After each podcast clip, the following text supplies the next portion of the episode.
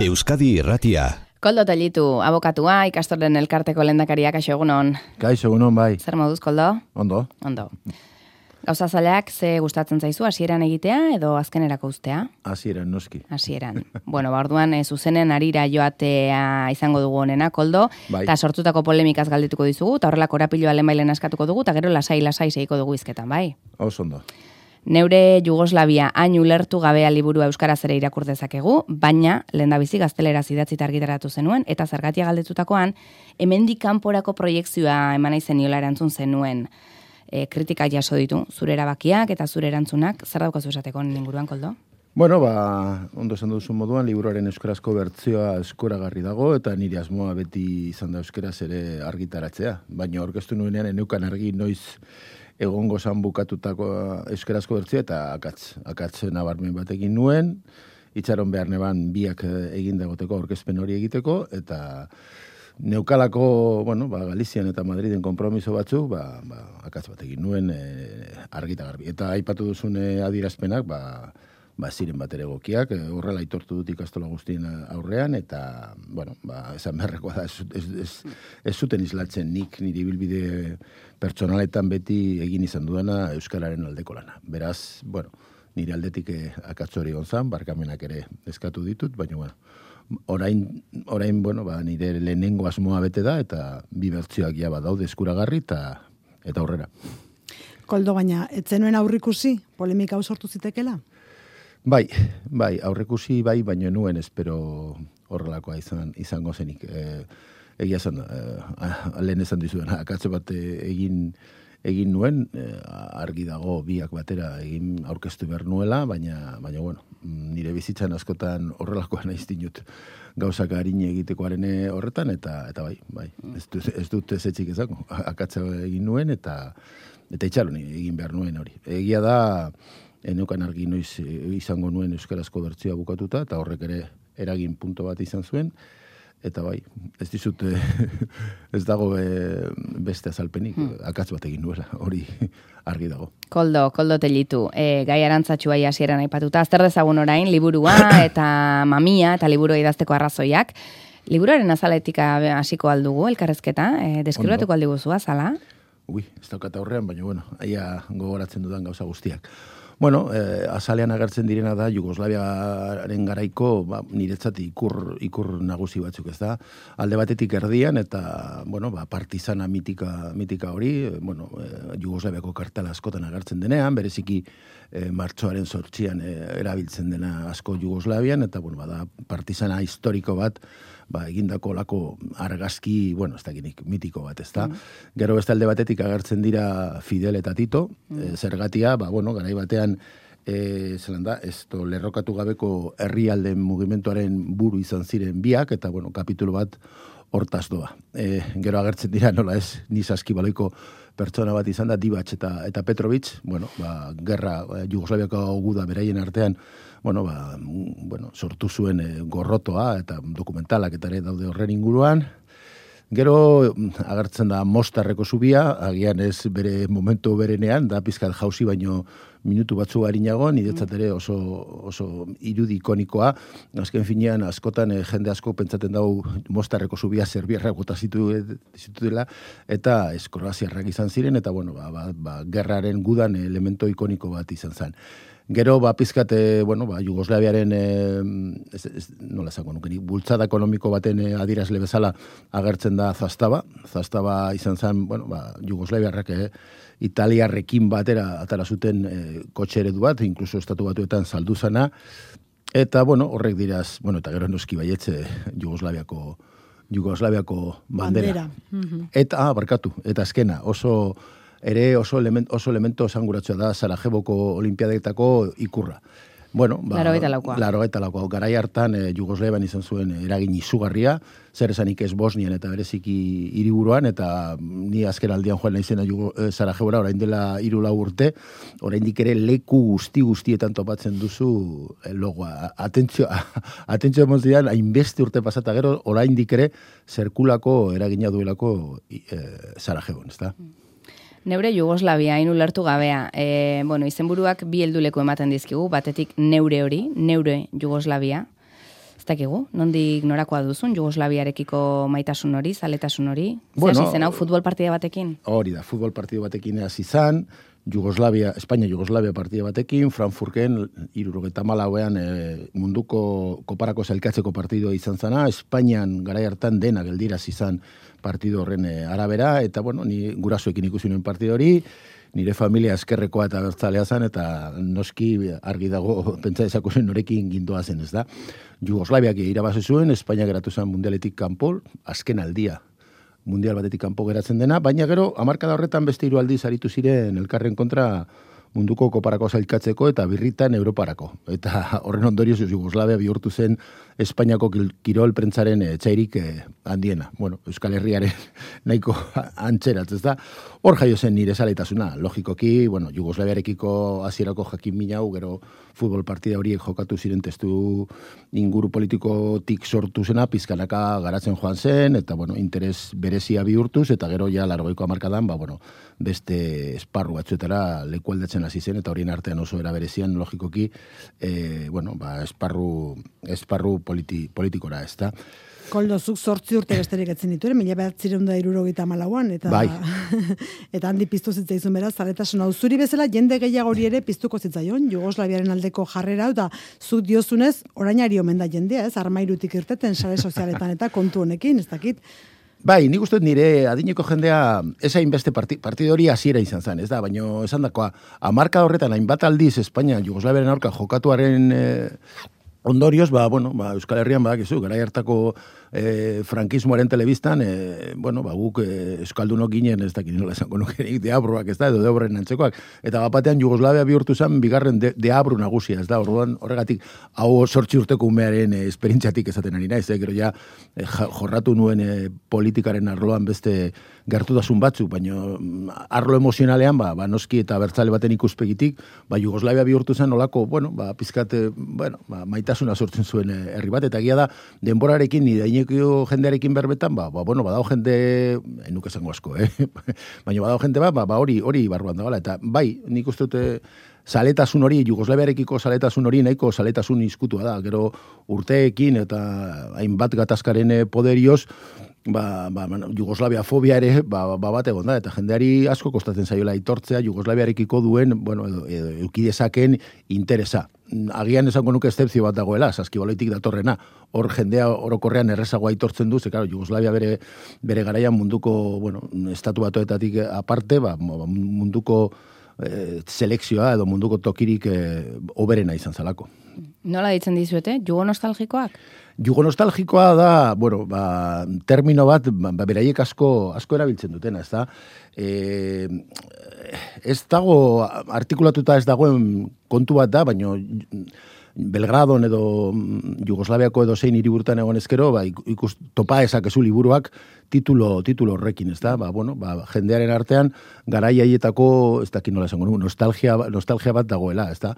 Azken finean, e, bueno, ba, egia esan da, kap, kapitalismorako transizioa, ba, Eslovenian izan ezik, ez da, erreza Jugoslaviako apurtu ostean sortu eh, herrialdeentzat eta horrek, eh, bueno, ba, ba, askotan ara bideratzen ditu beraien eh, interesak, eta orduan, bai, zu koldo nostalgia duzu zehazki. Bueno, ba, nik uste liburuan agertzen diren hainbat, eh, hainbat elementu, ia guztietan esango nuke nik no- nostalgia nuela, ez da, duela, ez da, nik, eh, eh, autogestio sozialistaren ereduan niretzat oso, oso egokia zen, eta liburuan ere azpimorratzen dudan moduan, eh, gure kooperatibismoarekin elkar puntu bat baino gehiago izan zituen, eta, eta bueno, munduan egon badira, kooperatibismoaren inguruan bi, bi, bi, bi toki esanguratsuak, Euskal Herria eta, eta Jugoslavia izan dira. Noski musikaren atalean, ba, largoiko amarkadan eh, Jugoslaviako New Waveen taldeak ere horren nostalgia ere badaukat guztia desagertu bai da, eta gaur egungo musika desastre niretzat, eh? ez da gustokoa.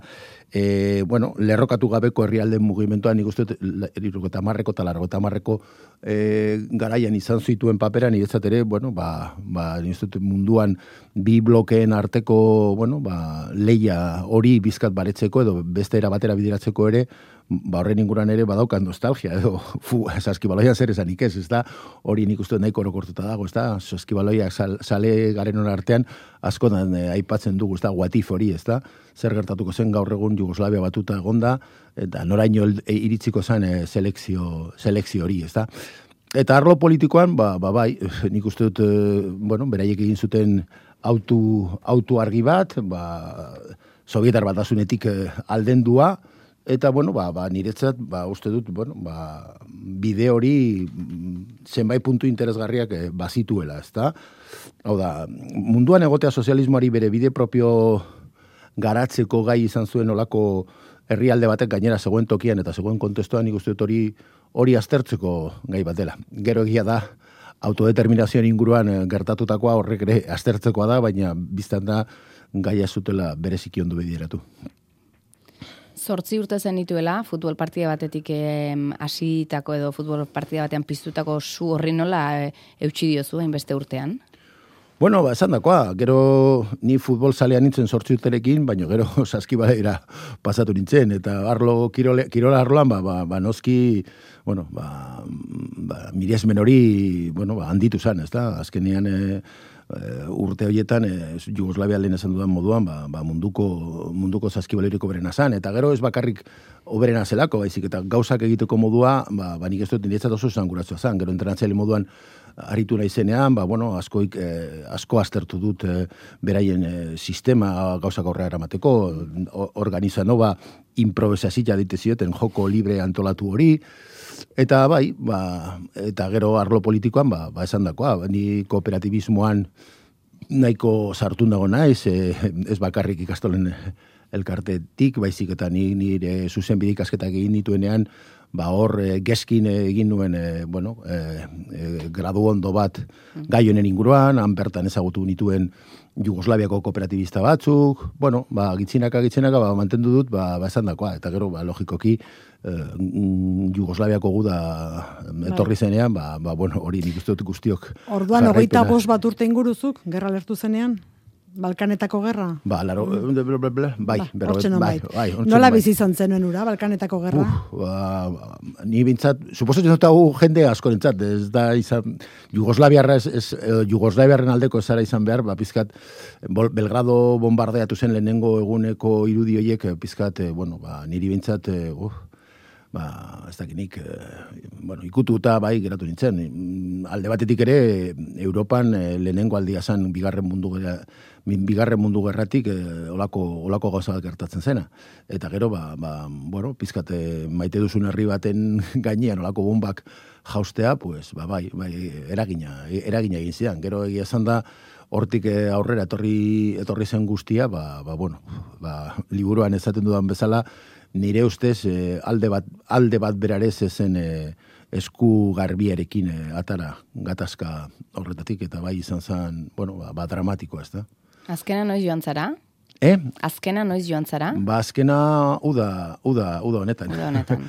uda honetan egin dugu split, mostar eta jablanitxa. Hmm. Bai.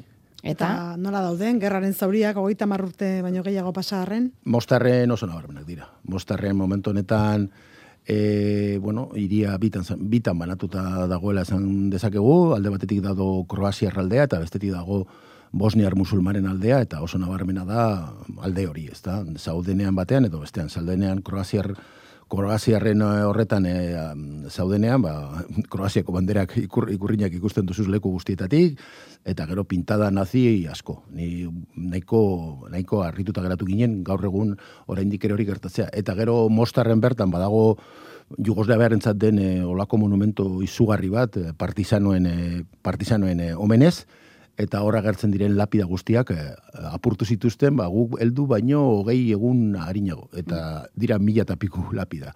Orduan, bai, bai, mostarren behintzat guk ikusi genduna, da, oraindik ere hori ez dagola, ez dagola etxita. Eta beste zenbait tokitan eh, ikusi dugu egoera, egoera antzekoa, ez da. Liburuaren izenburuaren lehen zatia, nola bete esan da aztertu dugu, ez da, neure hori, neure Jugoslavia, bigarna izango litzateke, hain ulertu gabea zer ez da ulertu, nork ez du ulertu, edo zergatik ez da ulertu, koldo? Orokorrean uste dut ez dela ez dela ulertu, eh? niote saldi eh, orokor, orokorra, ba, orokorra da, ez da, ni uste e, nabarmena dela Jugoslaviako gaia aztertzerakoan beti badagoela elemento bat, eta da, bueno, ba, pizkate, bueno, ba, uler, ulertu ez izanaren ondorioz e, datorre, datorren elemento bat. Eta gaur egun mantentzen da, naiz eta Jugoslavia ez egon, ba, gaur egun, ba, ere, ezakiriko, inordekoak izango ziren e, Serbiarrek, eta nire ustez nabarmena da handik datorren edo zein e, berri, e, aztertzerakoan ba, ba, ikutu, ikutu, ikutu bat ba, baduela nun argi ikusten da ba, ba, basati, basati hori ez da. Eta zuk liburu honekin ze argitu nahi duzu edo ze kontatu nahi duzu? Ez, gehien bat, e, a ber, nire ez hau hobi bat izan da, eta bueno, alde batetik e, bueno, ba, nire, nire esperientzia personala, egiten dudana da, lehen esan dudan da, Jugoslaviar esperientzia autogistarioaren hainbat faktorea astortzen ditut, eta guztietan nire bizi esperientziatik e, abiatuta. E, bere gunean bizi izan nituen moduan, Eta gero, faktore horietako funtsezko elementuetan sakontzen dut. Ikuspegi soziopolitiko kasu batzuetan, eta kulturala edo kirola beste batzuetan. Ez dako, kapitulo bat saskibalaiari egokituta dago, beste bat Jugoslaviako New Waferi, kooperatibismoa. Ordan bueno, ba, ba, bereziki, bueno, ba, ba izan da, nola zango nukenik, ba nire nire esperientzia. Egia esan da gero, bigarren zatia ere badago liburuan, oraindik ere, ez dakit gero galderaren bat dago, baina bigarren liburuaren bigarren zatia da Jugosla, Jugosla nostalgikoaren zat bidai gida moduko bat. Eh? Mhm. Bai. Beraz, gida bezala ere irakurri liteke. Bai, bigarren zatia hori da. Eh? Azken finean, eh, bertan eh, Jugoslavia egin ditugun bidaia jasotzen ditut, eta bertako leku nago, nagusien errepasoa egiten dut. Ez da, alde batetik, liburutik, eh, eh, bueno, Jugoslaviako edo zein bizitarien magikoak diren leku, lekuak e, dira, baina bete, bereziki, ba, tarte berezia e, egiten die, ba, denboran zehar Jugoslavia Sozialistara eramaten zaituen e, leku, leku horietan, horietara, ez da? Eta, bueno, kasu guztietan egiten dudana da, e, bueno, e, nola esango nukenik, e, alde batetik e, lekua, e, monumentoa, ez dakit, azaldu, baina beste batetik bere esan nahi soziopolitikoa ere, azaltzen jaioz jasotzen e, saiatzen naiz. E, egia esan da, liburuaren bigarren zati honen ideia zare sozialen bidez, jugo nostalgio intzat lekuei buruzko alko, eske, eske nirekin harrematan jarri diren pertsonen gandik etorri, etorri zitzaidan. Ba, baino gaiago, ah, zerratik ez duzu egiten gide bat. Eta mentzaten, bueno, ba, liburua osatzeko, ba, bigarren zatia, bueno, interesgarria eta batzuentzat baliogarria izan daitekeela. Lehenago ere, 2006an ere, idatzi zen men zerbait, ez da, porke Jugoslavia kontakizuna, eta drina zubi elkarteak sari bat ere mantzizun. Bai. Beraz, eh, asita zen den idazten espalditxuan. Bai, bai. Inguruan. Hori da, ideia nagusia zegoen, eh, izan zen, eh, ez dakinik, amabos, horriko lako kontakizun bat, Eta, bueno, ba, mm, hori egin eta gero, mm, buruan geratu zitzaidan hori, da. Egin dute noiz baita liburu hori. Egia da gero, denbora topatzea ez da batera erreza, eta hau egiten bi urte edo aritu naiz, eta, eta bueno, ba, denbora librean, esan dakoan, iretzat hau hobi bat, hobi bat izan da, eta bai, oinarria ana, ana egon zan. Ane... Eta ura idazterakoan, zizten batera bilizen nuen, Dragan Kikanovic. Bai, bai. Askotan, Zergatik, nor da hau? E, Dragan Kikanovic niretzat eh, munduko saskibaloiri oberena, e, jokalari oberena da, larri birzen baterekin batera, garai batean, e, bueno, ba, Jugoslaviako izar nagusia, eta, bueno, txikitatik asko gustatu zaidan jokalari bat da, eta inkluso, ba, saskibaloian foro baten idazten nuenean ere, denak zekiten e, neuna izela, baina erabiltzen nuen e, zizen hori, ez da, azken finean, ba, hori, ba, asko maite nuen jokalaria, ez bakarri bere jokoagatik, baina bere izaeragatik ere, e, ohitura oso txar bat zeukan, eta zan Espainiaren aurka jokatzen zuenean, beti ere sekulako parteak egiten zituela, eta beraz, e, prentza, Espainiako prentza, kirol, prentzarako, ba, beste etxain nagusi bat ere bihurtu zen, e, bihurtu zen garai baten. Garai baten Petrovic baino gorrotoagoa izan zen, eta bai, hori da, jokalari, jokalari historiko eta, eta mitiko bat eh, saskibaloia zidatzi bakarrik ez, jokatu ere, jokatu duzu Baskonian, nahin bat partida? Hainbat ez, eh? Zenbat? Bi. Bi partida? Bai, bai, ni junior garaian egonitzen Baskonian, eta, bueno, ba, askotan gertatzen den bezala, ba, partido batzuetara konbukaten zidaten, eh, ni uste dut osotara amarra maikara joan intzala, eh, eta bi, bi partidotan ba, ba, jokatu nuen, lehenengoa eta gehien gogoratzen duena da Kaizara gozaren aurka, goratzen dut asko, ba, garai hartan e, Zaragozan jolasten zuelako jokalari izugarri bat, Kevin Magik eta ni amar zazpi urteko umemoko bat eta zelaira atara, atara nintzean kriston begira da bota zidan, eta asko, oza, geratu nintzen pizkat argituta, bai, baina bari. E, juniorra nintzen, e, igotzen zidaten noiz eta bi partidutan, ba, zelaira ataratzeko aukera izan nuen. Ba, neure Jugoslavia ulertu gabea koldo telitu ikastolen elkarteko presidentearen liburua, Euskara zer irakurtzeko moduan dugu, Koldo bitx, eskerrik asko. Zuri, bai. Zerbait geratu zaizu esateko, minutu baduzu, eh?